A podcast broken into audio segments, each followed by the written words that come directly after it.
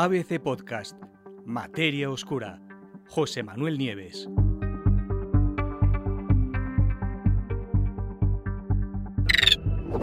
Agujeros negros errantes alrededor de la galaxia.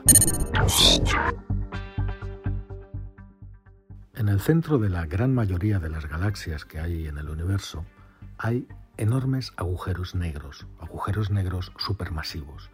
Se llaman así porque sus masas equivalen a la de millones e incluso a la de miles de millones de soles.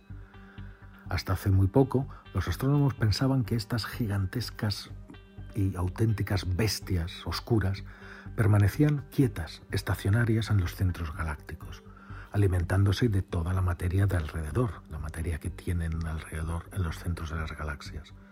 Pero no es así. Resulta, en efecto, que no todos estos grandes agujeros negros están quietos.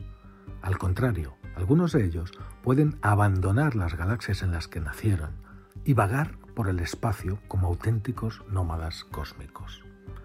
Los científicos se refieren a ellos como vagabundos y su existencia, es verdad, se basa más en teorías que en observaciones reales. ¿Por qué? Porque sin grandes cantidades de materia alrededor, los que están fuera de las galaxias, esa materia, cuando está girando alrededor de los agujeros negros, atraída por ellos, se calienta, gira muy rápidamente y brilla, y eso es lo que podemos ver, pues sin eso, estos agujeros negros errantes resultan muy, pero que muy difíciles de detectar. ¿Para qué sirve este estudio? Pues ahora, y utilizando un nuevo conjunto de algoritmos y de simulaciones informáticas, un equipo de investigadores del Centro de Astrofísica de Harvard Smithsonian ha conseguido determinar, fijaros bien, el número de vagabundos que podría haber ahí fuera. Ha hecho una estimación. Y también su paradero más probable. Este estudio, que para qué sirve, pues sirve para esto, ayudará a partir de ahora a identificar a estas grandes masas negras ¿no? en el universo.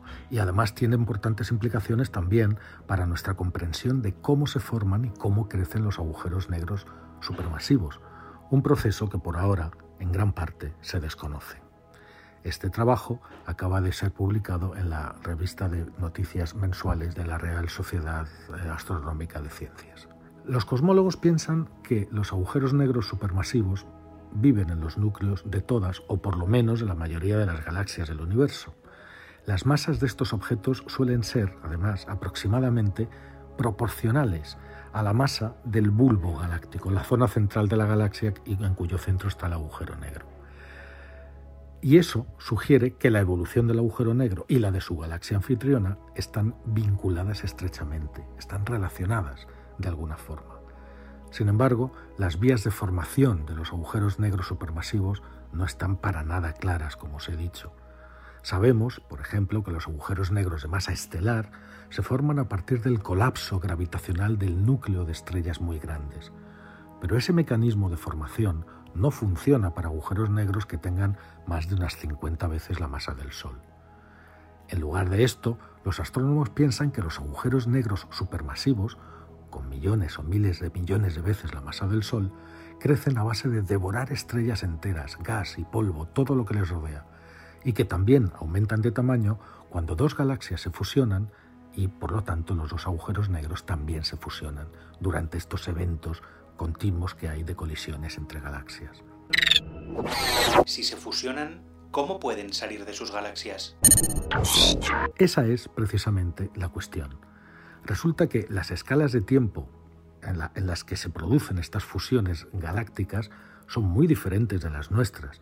Y el proceso, un proceso de colisión de dos galaxias, es algo que puede llevar miles de millones de años en completarse. Es decir, hay tiempo más que suficiente para que ese proceso de fusión de los dos agujeros negros se vea perturbado por algo, pueda interrumpirse, retrasarse o incluso evitarse por completo en muchos casos. Eso resultaría en un número indeterminado de vagabundos deambulando por el espacio intergaláctico. El equipo de científicos utilizó las llamadas simulaciones de Romulus para estimar la frecuencia con la que esto debería de haber ocurrido en el pasado y calcular el número de agujeros negros de este tipo que podrían seguir ahí fuera en la actualidad.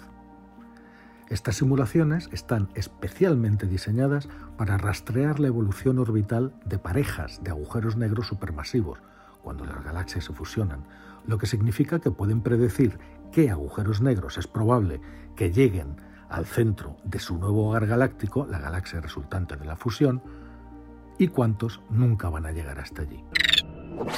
¿Cuántos vagabundos hay ahí fuera? Según dicen los científicos, Romulus, este paquete de simulaciones, predice que muchas parejas de agujeros negros supermasivos se forman después de varios miles de millones de años de evolución orbital girando uno alrededor del otro, pero que algunos nunca llegarán al centro de la galaxia nueva. Como resultado, se ha descubierto, por ejemplo, que las galaxias con una masa similar a la de la Vía Láctea albergan un promedio de 12 agujeros negros supermasivos que normalmente deambulan por los alrededores y en las cercanías de la galaxia y muy lejos del centro. Es decir, nuestra galaxia, la Vía Láctea, podría tener hasta una docena de grandes agujeros negros supermasivos girando a su alrededor. En el universo temprano las cosas eran aún peores, unos 2.000 millones de años después del Big Bang, cuando el universo era muy joven. Pues el equipo descubrió que este, los vagabundos superaban en número incluso a los agujeros negros supermasivos que había en los núcleos que entonces existían, lo cual significa que producían la mayor parte de la luz que esperaríamos ver brillar de ese material alrededor de los agujeros negros activos mientras orbita, que como os he dicho se ilumina y se precipita hacia el centro. Pues al tener, sin embargo, menos material a mano, la masa de estos agujeros negros errantes sería muy similar a la que tenían cuando se formaron, es decir, se formaron grandes, dejaron de crecer. ¿Y dónde se formaron? Pues probablemente en el interior de pequeñas galaxias satélites en órbita de las grandes galaxias. ¿Siguen estando ahí? Pues según las simulaciones, muchos de esos vagabundos todavía deberían estar presentes en la actualidad. En realidad muchos de ellos deberían seguir deambulando por el espacio y alrededor de las galaxias del universo local. En su estudio, los astrónomos explican que descubrimos, cito literalmente, descubrimos que el número de agujeros negros errantes se escala aproximadamente de forma lineal con la masa del halo, de modo que esperamos miles de agujeros negros errantes en los halos de los cúmulos de galaxias, es decir, de los grupos de galaxias. Por suerte, para nosotros, todos estos agujeros negros no tienen que estar necesariamente activos, como no tienen materia, mucha materia alrededor, están tranquilos. Y por lo tanto, eso significa que al no tener actividad son muy, pero que muy difíciles de detectar. Pero los científicos no se rinden y en un próximo artículo que ya han anunciado, el mismo equipo de investigadores explorará con todo detalle las posibles formas en que podríamos observar a estos vagabundos perdidos. Descubrirlos sería todo un hito para la cosmología y para la astronomía actual.